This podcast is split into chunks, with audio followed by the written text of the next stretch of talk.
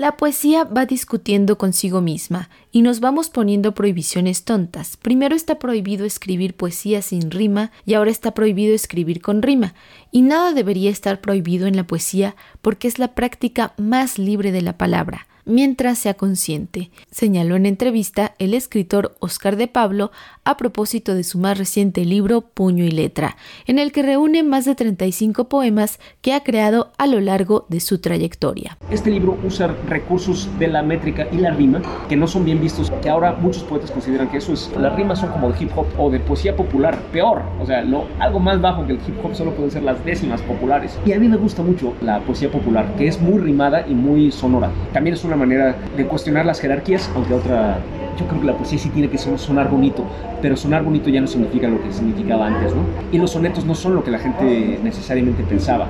Y lo que sí la gente que no conoce mucho la poesía cree que es, que es de amor y es un prejuicio y es cursi y por lo tanto la rechaza o la busca porque es cursi y de todas maneras ya sea que la busque por eso o la rechace por eso de todas maneras no lo va a encontrar en la poesía actual. Esta antología se inicia con un primer poema escrito hace varios años y al igual que otros reunidos en este libro, se abren camino en el mercado editorial para tener una nueva y más amplia distribución de la mano del Fondo de Cultura Económica. Así, permiten al lector transitar entre el humor, la ironía, la reflexión y una nueva forma de concebir los cánones de la poesía, un género literario que en la actualidad se ve rodeado de otros prejuicios. Y es curioso, pero hay nuevos prejuicios, que la poesía tiene que ser introspectiva, abstracta y que no se tiene que tratar de nada. Eso también es un prejuicio, la poesía tampoco tiene que ser así, este, no tiene que ser de ningún modo. Puede ser como el, cualquier autor quiera, puede tratarse de amor, puede ser cursi o puede ser no cursi, puede ser abstracta, puede ser concreta. A mí me gusta la poesía con, que trata de cosas, que sea más concreta, que se, sepa de qué se está, que cuente historias, que sean prosaica en el sentido de que sea medio narrativa, ¿no? Que cuente, que tenga oraciones. Hay mucha poesía que no tiene oraciones, ¿no? Que dicen, como dije, ¿no? Una serie de palabras sin concatenación alguna y eso es poesía.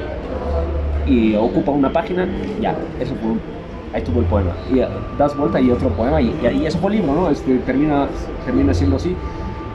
Todo se vale, cada poeta tiene una, una definición propia de, de, de poesía y pues aquí está mi propuesta.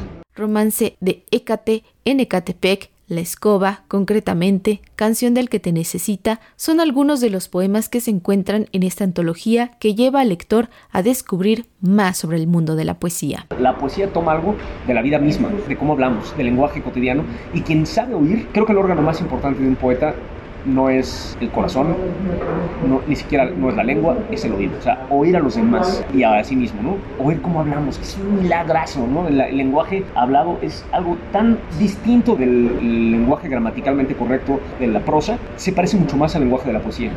Ah, en realidad hablamos en poesía, no en prosa. Para Radio Educación, Pani Gutiérrez.